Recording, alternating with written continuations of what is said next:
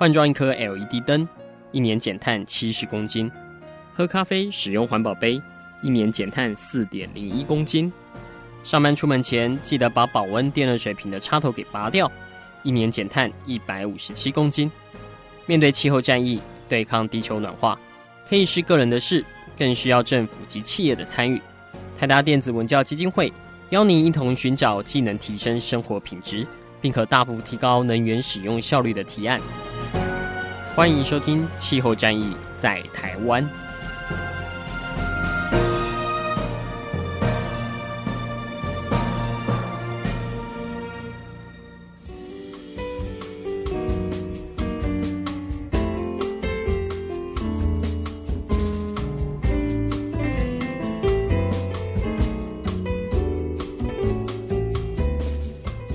欢迎收听《气候战役在台湾》，我是主持人泰达电子文教基金会执行长张扬前。台湾在二零二零年即将检讨第一个五年的减碳目标，也就是能否以二零零五年做基准减碳百分之二，并规划下一阶段到二零二五年减碳百分之十的细项。其中，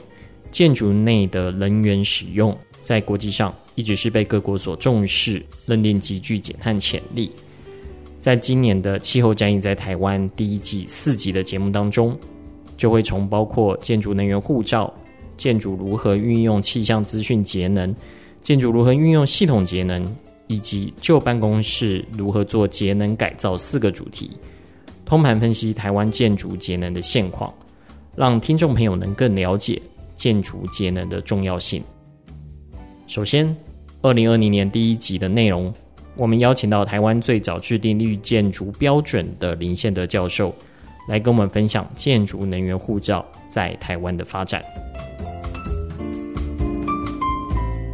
欢迎收听《气候战役在台湾》，我是主持人台达电子文教基金会执行长张扬前阿甘。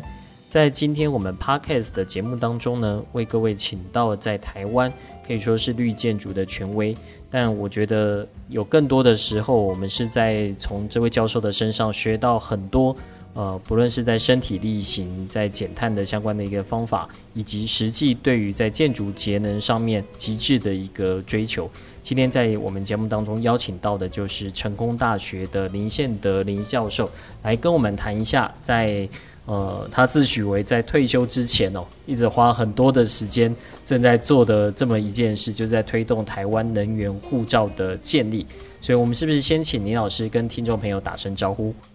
各位听众，大家好，我是林宪德。是林老师，大概能不能呃，先跟大家介绍一下？因为能源护照这个议题，我相信大家应该呃或多或少有听过。那我们在过往。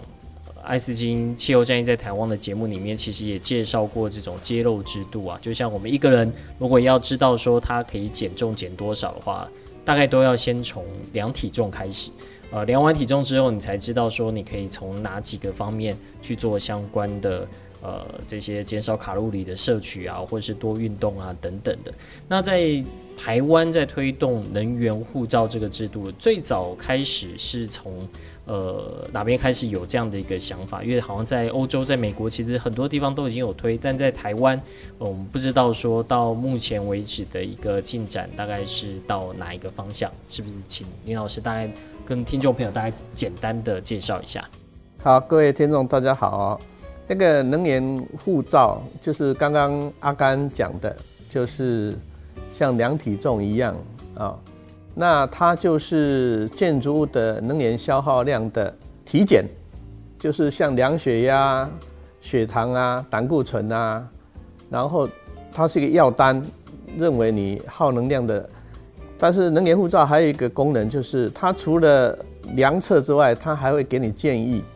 也就是说会给你药单那个处方签。嗯哼。然后你处方签呢，业主知道这个处方签就去抓药。改善身体健康，所以能源护照就是一栋建筑物的处方，然后健检。能源护照最早应该是二零零七吧，原先这个这句话是德文开始的，就是 Energy Passport，就是你拿到这个许可，你才可以卖房子啊。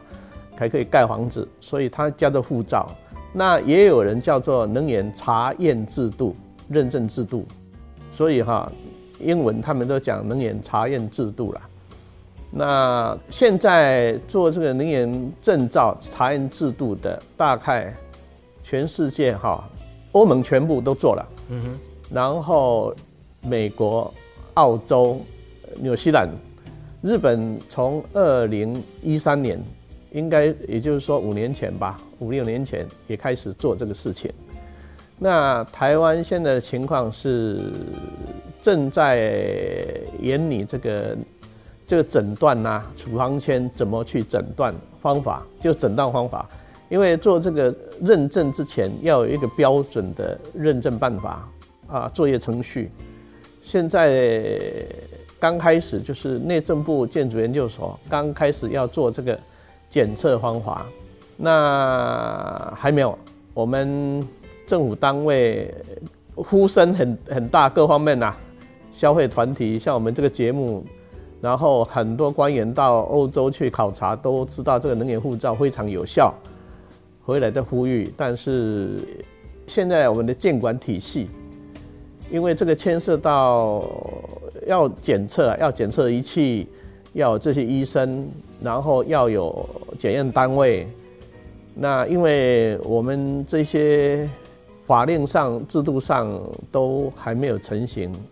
所以理想很好，大家想做，但是因为过去的制度都没有这个形成，所以做研究是在做研究，呃，蓄势待发。现在就是等一些制度看能不能配合。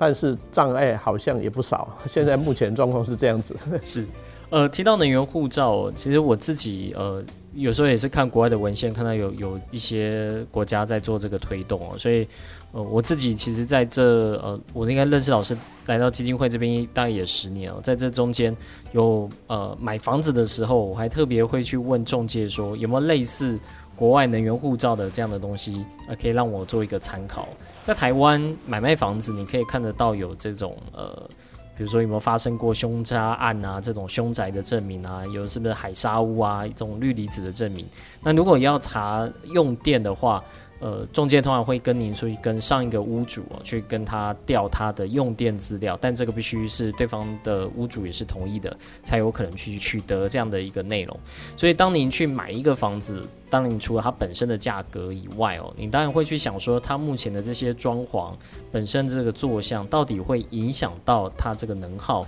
是到哪边呢？我想这个会跟每天我们的能源使用，因为有些时候。呃，有一派学者是说，当你的房子盖好之后，其实大部分的能源的使用的这模式大概就定型了。就你如果要再去做一些更改，其实并不是那么容易。但，你如果愿意花时间去的话，当然是是可以的。所以，当如果没有能源护照的话，您能做的自力救济，大概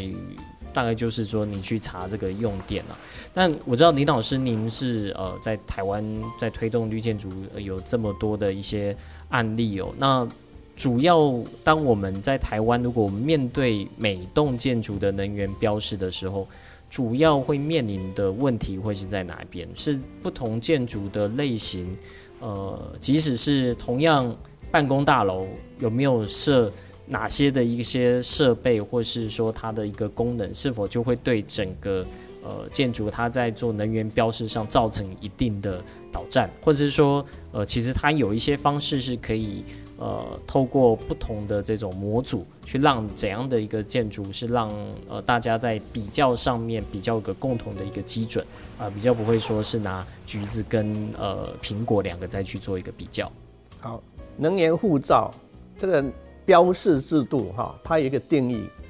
就是这一栋建筑物跟同类型、同类型哦，就是相同的对象去相比，也就是说橘子要跟橘子比，苹果要跟苹果比，呃，它有个定义，就是跟同类型的建筑物相比的能源效率，它的定义是这个样子。那换言之呢，像呃旅馆就好了，旅馆有五星级，有观光旅馆，有一般旅馆，有宾馆，也有民宿。那换言之，民宿必须跟民宿比，那个五星级旅馆必须跟五星级旅馆，甚至哈，我们这个叫做客制化、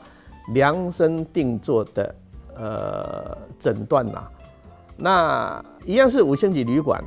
客房五百间跟三百间就不一样。还有它的餐厅，有西餐厅，有日式餐厅，有中餐厅，还有宴会厅。换言之，哈，这个每一个构成不一样，它的耗能特性就不一样。那换言之，能源标示必须要有说服力，说服力还有要公平性。那换言之，你不会被好的被评成坏的，也不会坏的被评成好的。还有一个啊，能源护照还有一个，它必须下处方签，就是告诉你你这栋建筑物到底等级是耗能还是不耗能。然后呢，呃，你大概哪一个地方是比较不好，跟我们那个血液检验一样。然后出来以后，它有一个标示，然后你血糖过高等等的。这换言之，哈，就是能源护照必须要有可信赖的计算诊断方法，要公平的标示制度，那个推动才有意义啦。因为你光是拿到处方签，你去不拿药不改善是没有用的。但是这个处方跟诊断要正确，被认为是正确的。所以现这个能源护照困难的地方，就是一方面就是这些诊断的方法。那现在为了这个东西，政府积极在开发这个标准的诊断方法跟标准的量测步骤，现在就在进行这个事情。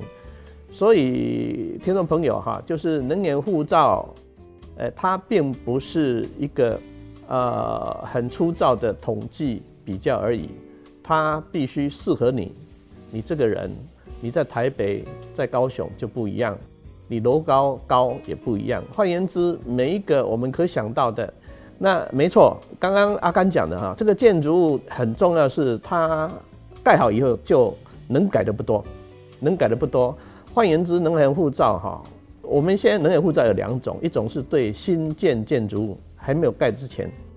一种是旧建筑物。那建筑物这个特征是，你盖好以后要改很难。嗯当然也有啦，你空调不关，当然就耗电了。那个是盖好以后，但是盖好之前哈，譬如说你买冷气机，一级能效跟三级能效，搞不好这冷气机买的就定了，它耗电就差二十 percent。那你开窗，你落地玻璃开窗很大，你注定你一生就耗电大。好，所以新建建筑物国外能源护照就是。在欧盟是这样，你卖房子一定要显示能源护照，就健康诊断嘛。结婚之前先健康诊断，我要不要嫁你再说嘛。好，这个新建建筑物有一个能源护照，那旧建筑物也有一个能源护照。那旧建筑物的意义在于，一样的车子买，我举个例子，买一个车子，不同人开，它耗油量不一样。换言之，旧建筑物就牵涉到你的营运管理。还有你的习惯，当然，我举个例子哈，有些公司加班一直加班，这个营运模式也不一样，所以加班的公司能源自然会多。那旧建筑物就必须把这个营运模式啊，跟营运时间啊做评估嘛。所以一个标准化的，我们叫做情境，情境标准化的情境，运转时间、上班时间做修正。啊，再来就是你这些标准化行政比较之下，你比人家耗电，那你就要检讨了，就是你营运的问题，就是你不关灯的问题等等的嘛，或是温度设定太低的问题，这个就是 operation 啊。所以能源护照有两种哈，呃，目前是这样子。是，所以呃，刚有提到它的整个的标示哦，因为。呃，在台湾，我们比较常看到的能源标示可能是比较像电器。我们知道，我们今天买的是一级节能的电器。那如果比较差的，可能就是呃，它的能耗标示是显示在五。可是对建筑来说就不是这样，就不是说每个地方盖的这个建筑用一套，比如说同样是每平方米的耗电量嘛，就叫 EUI。那用这个 EUI 比在北部这个是多少，在南部是多少，然后呃，在不同的使用方式，如果都是用 EUI，你觉得高的就是比较耗能的，其实这个就就不一定了。对，就李老师这边特别强调的是，其实，在不同的区位哦，在不同的气候带，甚至不同的一个使用的方式。其实你都会发现，它的这个的等级，它的这个 reference 应该是要能够有一个动态调整变动的。老师，能不能举特别一类的一个建筑，大概来跟我们说明一下，就是到底这样的一个构建会差到多少？比如说像是旅馆业，我们看这几年其实旅馆业有很多都会声称它达到它是一个绿色环保的旅馆哦，但有些时候我们进去其实都。呃，不一定能够感受得到了。除了它，它会说提醒你说，你的毛巾，呃，可能如果连续住两天，那你的毛巾或许不送洗，这跟消费者可能比较有关。但是对于一个一个旅馆，到底它在能源使用上是不是环保，我不知道。说在像能源护照这样的一个定义上面，光是在旅馆，它又会分很多种，或是不同大小、不同构件、不同模组这样的一个分法。我们刚刚讲那个。能源护照的标准计算方法，那个是有一点复杂啦。不过，能源护照最终的标示方法，老百姓或是业主或是政府单位要稽查等等的，因为它是跟呃能源标章是一样，它现在可能分七级啦。因为讲很细哈，这个意义也不是很大。但是它要保证一级比能二级好，二级比三级好，它的标示是这样，分级是级数是这样，但是每一栋的一级的 EUI 就是每一栋一级的耗能量是跟它这一栋建筑物特性是量身定做的。换言之哈，凯悦饭店跟福华饭店，如果都是一级，但是它一级的耗电量是不一样的。嗯哼。那这个叫做动态 EUI，我们现在在强调这个指标分级是一样，但是它我刚才讲过啊，所谓标准情境，标准情境包括它必须是舒服的、舒适、健康的。标准情境之下，它去运作，而它需要的能源到底有高有低嘛？我我刚刚说差异哈，我曾经看过，同样在新竹哦，新竹的。两个大学的图书馆，耗电量差二点六倍了啊，二点六倍，嗯，二点六倍，那二点六倍是怎么来的？当然因素很多啊，从外壳，一个是帷幕墙，全部玻璃的，当然多，然后有遮阳的，然后这个还不打紧，里面的机器效率也有有不一样嘛，所以哈，当然了，影响耗电量的，如果在我们的能源护照里面好好好去看哈。因为它会用各种变数去计算，当然设备的效率是影响很大的，所以不管是从照明设计、空调设计到建筑师的开窗设计都会影响。最重要的是，因为我们的计算方法是对专家建筑师提供的啦。那我们将来也考虑一种东西，就是做能源护照的时候，我刚刚讲过，能源护照有一种叫做完工以后的既有建筑物。我们希望开发一种比较简单的，由业主输入它的耗电量，输入它的楼地的面积。刚刚讲的像旅馆哈，旅馆的差异，譬如说它有三间的餐厅，有中餐厅、日本料理跟西餐厅，它房间五百间，然后也有宴会厅，所以它把空间每一个空间的数量跟面积输进去，然后它的位置在台北、在台中不一样，输进去以后，它就会帮它。计算打分数，我们期待期待这个能源护照哈，至少让一些稍微有一点点市面上的技师啊、专业者，或甚至业主的大楼管理员，他马上就可以计算。然后业主拿到这个东西，因为业主跟消费者，他最终只是看他分级就好了。嗯，那分级分级，我刚刚讲过，分级有一个很重大的意义。第一个，它必须有信赖性。啊，再来就是它必须有意义，有意义就是说，呃，我们会有一些，它有分项诊断嘛，提供它怎么改善，就是你进行这一些处方签，你去抓药，你就会改善你的高血压嘛的意思。嗯、所以我们这个能源护照哈、哦，有几个层级啦，对业主管理，对民众消费者，他可以去选择好一点经济的，哦。对专业者，他知道哪一个因子影响啊那个 UI，它从设计开始就会改变。那所以能源护照的现在啊，到现在我觉得我们政府很多节能的法令啦，奖励买电器的，我跟你讲，如果从建筑来讲，我深深觉得，如果把这个制度好好做，我刚刚影响层面的消费者、业主、设计者，哈，我觉得以能源节约这个角度来讲，没有比能源护照更有用的了。现在全世界。因为它是一个数字消费市场，由业主业主他认为这个有意义，他来主动做这件事情，啊，所以我觉得这个是目前来讲，我觉得建筑节能最有效的就是这个能源护照。老师，你们给我们举一些呃实际在台湾运用的例子。当然我们知道在法规上现在是没有。但是愿意去，比如在企业内部或是连锁商店之间，呃，他们针对自己的这些 U I 啊，彼此在做检讨，或者是做呃相关的比较也好啦，去让他们彼此有一些竞争哦。这也是因为基金会，我们大概从之前捐赠十年前吧，陆陆续续捐赠这些绿建筑，其实这十年我们都实际去计算它的这个 U I 值啊，但我们用的是呃比较。比较死的，就是我们直接去用它的这个用电量。那即使是这样子，因为我们每年收集它的用电的这些数据哦，当我们在跟呃第三方在做确证的时候，他们也会说，哎，这个有些时候会看到，哎，这个为什么会 EUI 会突然增加什么的？那。有些时候我们去查，的确就是可能有些设备出现的一些问题哦。像李老师设计的成大孙运旋律建筑研究大楼、成大魔法学校，其实在这几年的 EUI 都是在下降的。对，那我们就会发现说，在这侧面可能呃，我们在管理上也做了蛮多的这些好事，或者像那玛夏明全国小，呃，它的 UI，呃，在过去曾经有三年是达到近零耗能，在这两年又稍微往上增哦。那我们去比对的结果，就是因为它的呃学生人数有在增加。啊，所以它的这个用电就会增加。其实就是从这种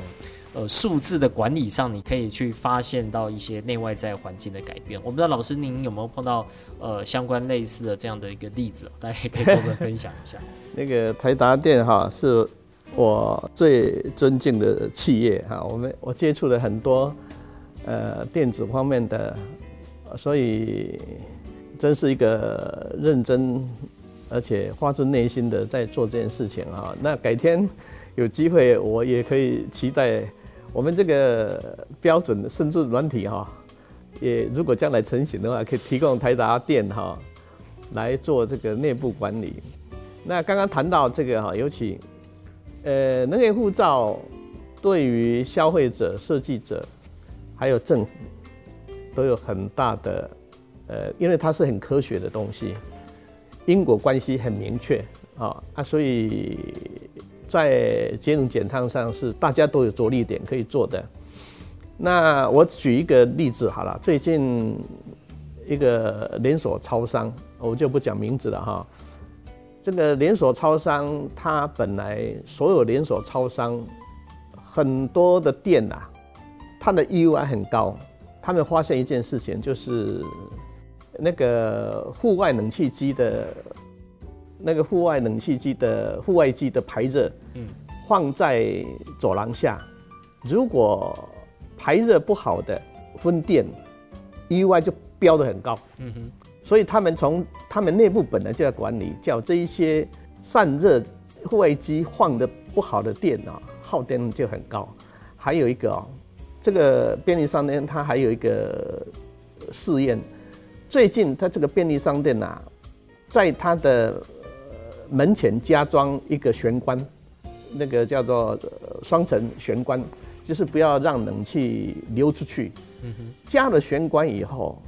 它 EUI 降了十 percent，五到十 percent。有差这么多，这大家应该都有注意到。注意了，你你看，它超商叮当出来的冷气都漏出来嘛。嗯。哦，这个哈啊，所以还有它的。我举个例子哦，它的那个茶叶蛋呐，加盖子，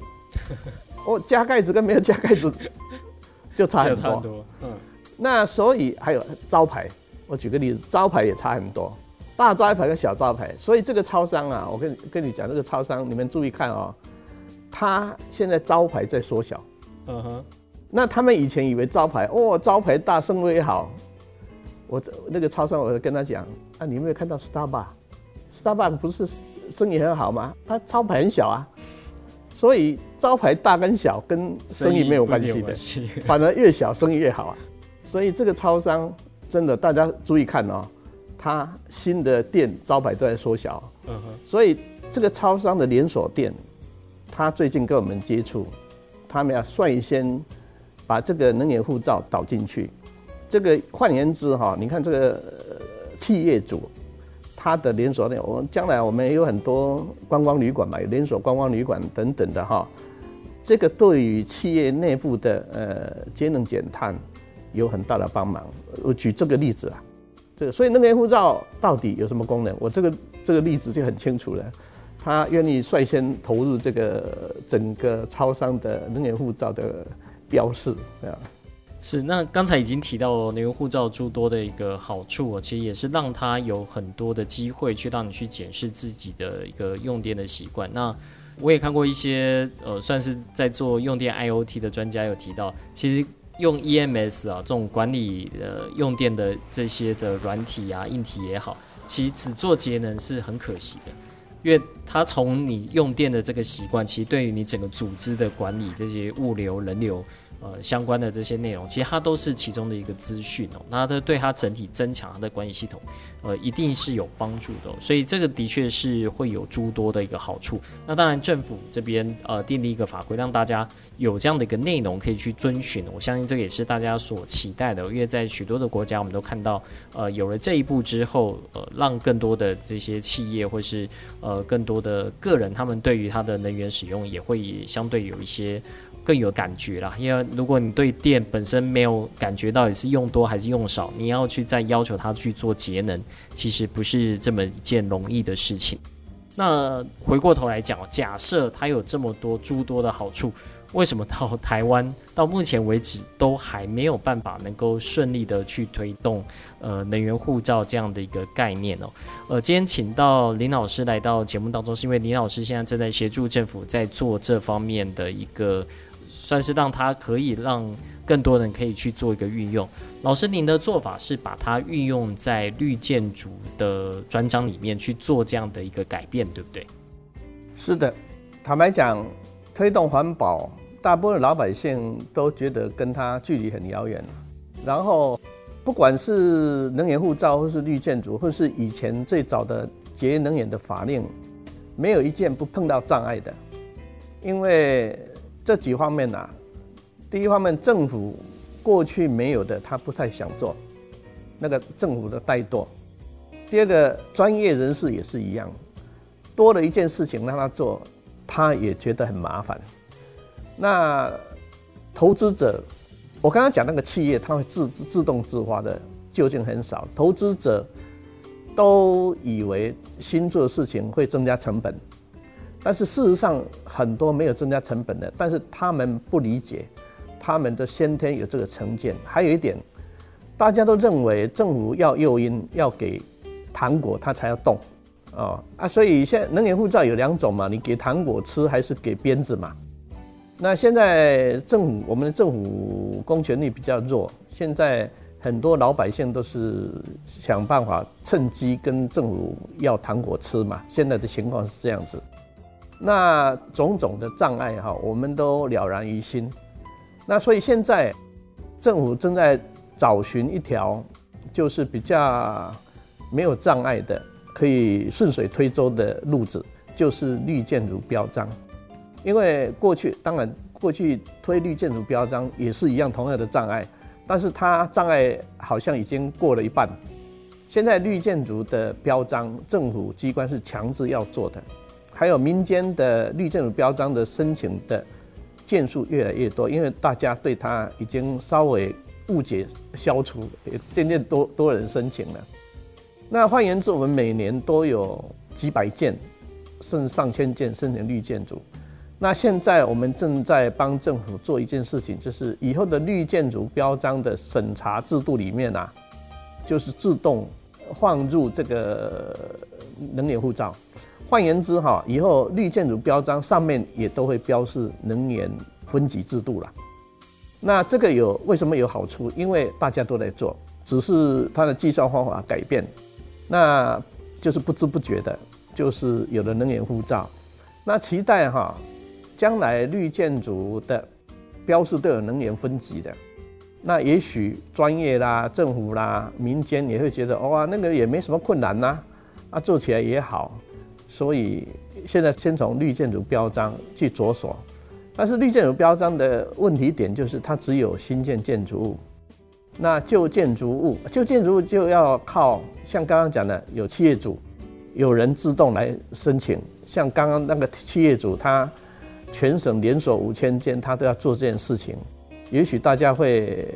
觉得哦，起有效有哈，所以就是总而言之，现在是只能先从现在障碍最少就是绿建筑标章这一块啦，先从这一块来着手。那也许下一步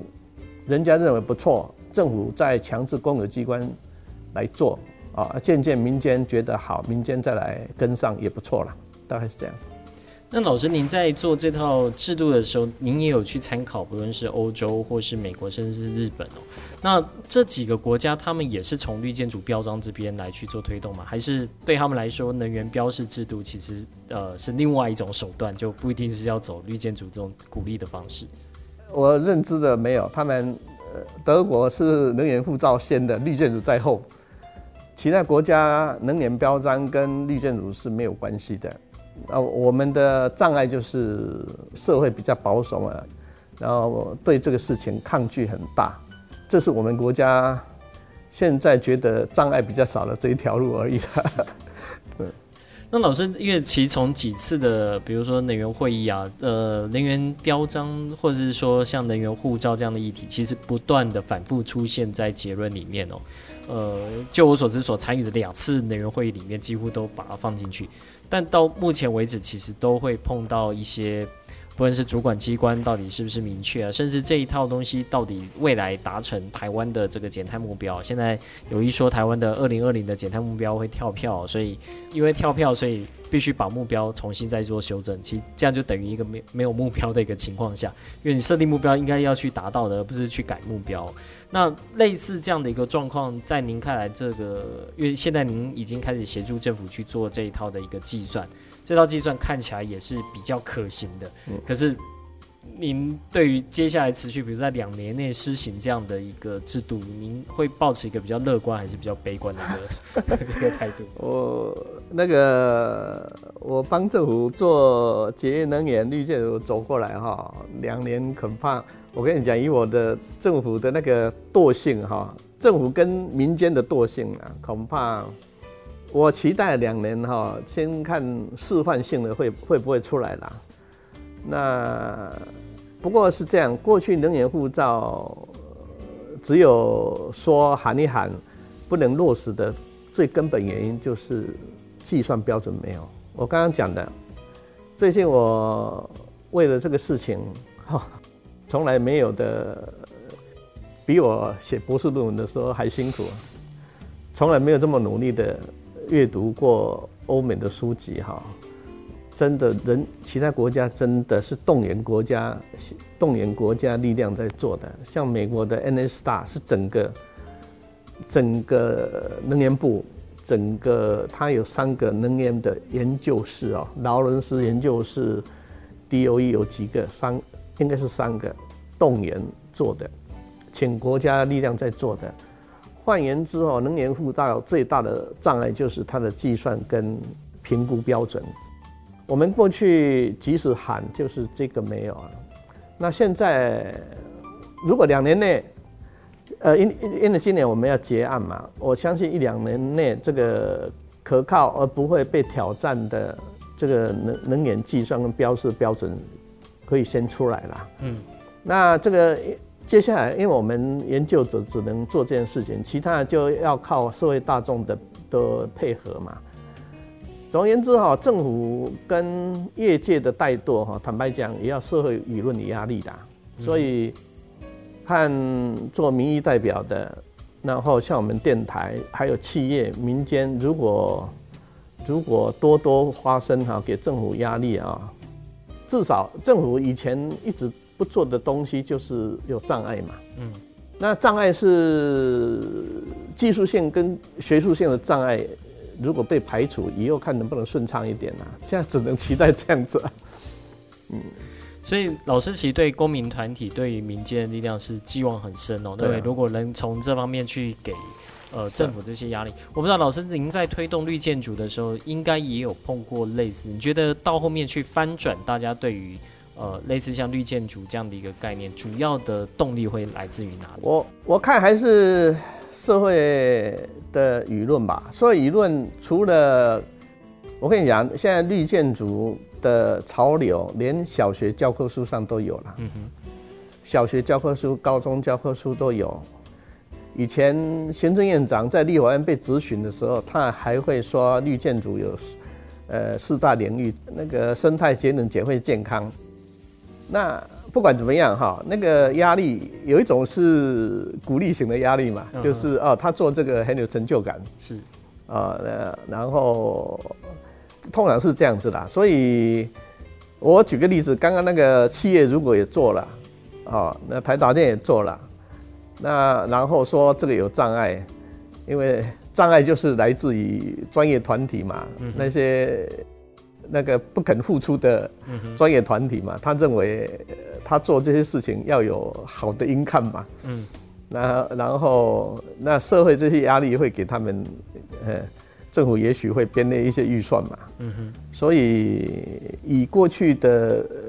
政府通常是边打边走了，他们也不知道是怎么样，但是他们一直，我觉得他们很多担心就是怕社会的反弹。还有做出来会不会出差错？会不会有不良的影响？那他们一一方面摸石子过河，如果嗯没什么问题，他会一步一步走嘛。我我们大家一起来努力这个事情。是老师其实说的很保守，因为大家知道在台湾的一个建筑里面，其实。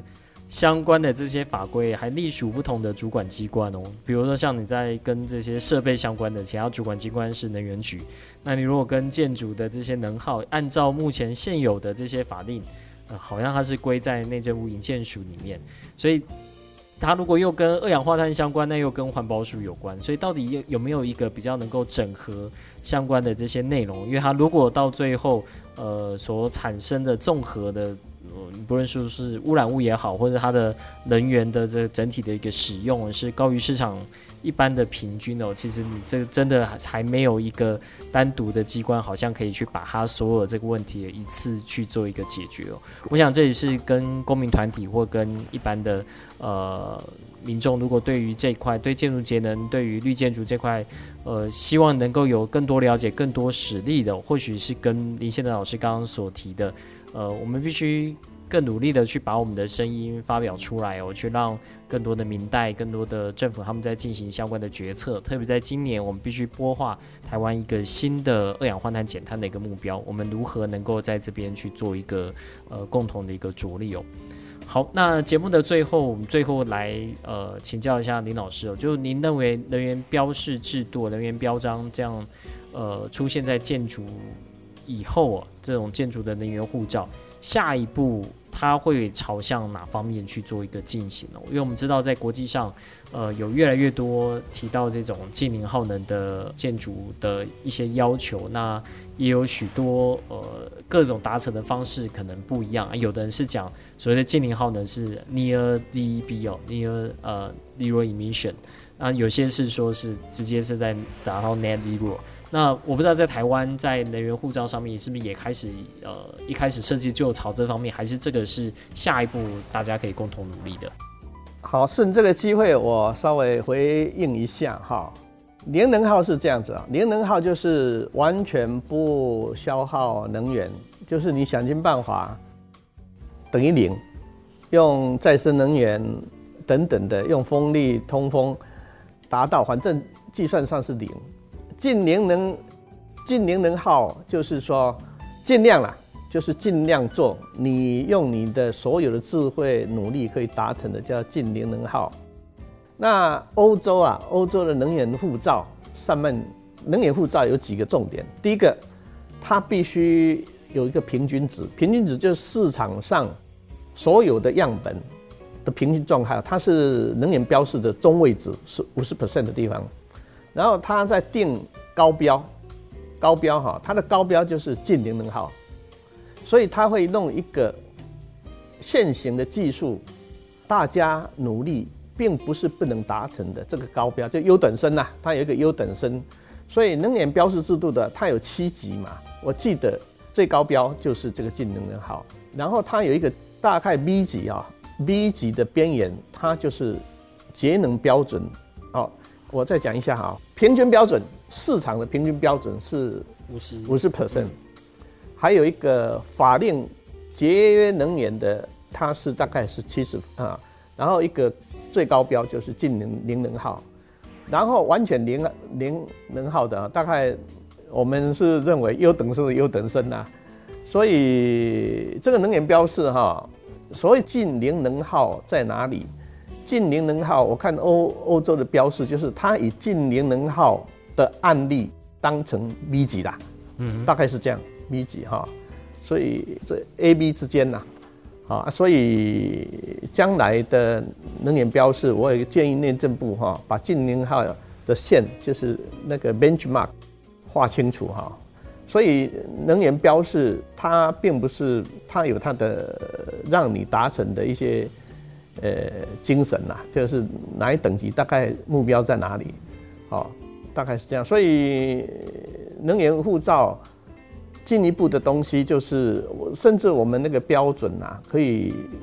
逐年改善嘛，是逐年改善哈。那以后再改，让它严格一点也可以的。所以它是依据现况去。去修改的，呃，欧洲我我报告一下，欧洲哈，譬如说希腊跟英国跟德国，是不一样的啦，他们等级也可以稍微调整的，就是必须因应各个国情来来调，大概是这样子啊。好，今天非常谢谢林老师来到我们节目当中，为我们解释目前在台湾推动建筑能源护照的相关的一个期程跟方式哦。那林老师这边主要是在帮台湾的政府在做这方面标准的一个制定，但是这个标准制定完之后，何时能够真的来推动，其实是要靠所有听到今天这一集 Podcast 的呃听众朋友，我们共同去做一些努力哦，因为。呃，基本上政府必须要有一些外在压力哦，他才能去把这些好的政策、好的内容啊，呃，去付诸实现出来。要不然，很多时候如果他还是走过去惯常的这种经济模式哦，呃，真的在做节能的可能就不是这么多了。所以这个需要大家共同来携手来合作。好，今天非常谢谢林老师来到节目当中，谢谢大家今天的收听。我们气候战役在台湾，下周见。好，谢谢。以上节目由台达电子文教基金会独家赞助播出。台达电子文教基金会邀您一起环保节能，爱地球。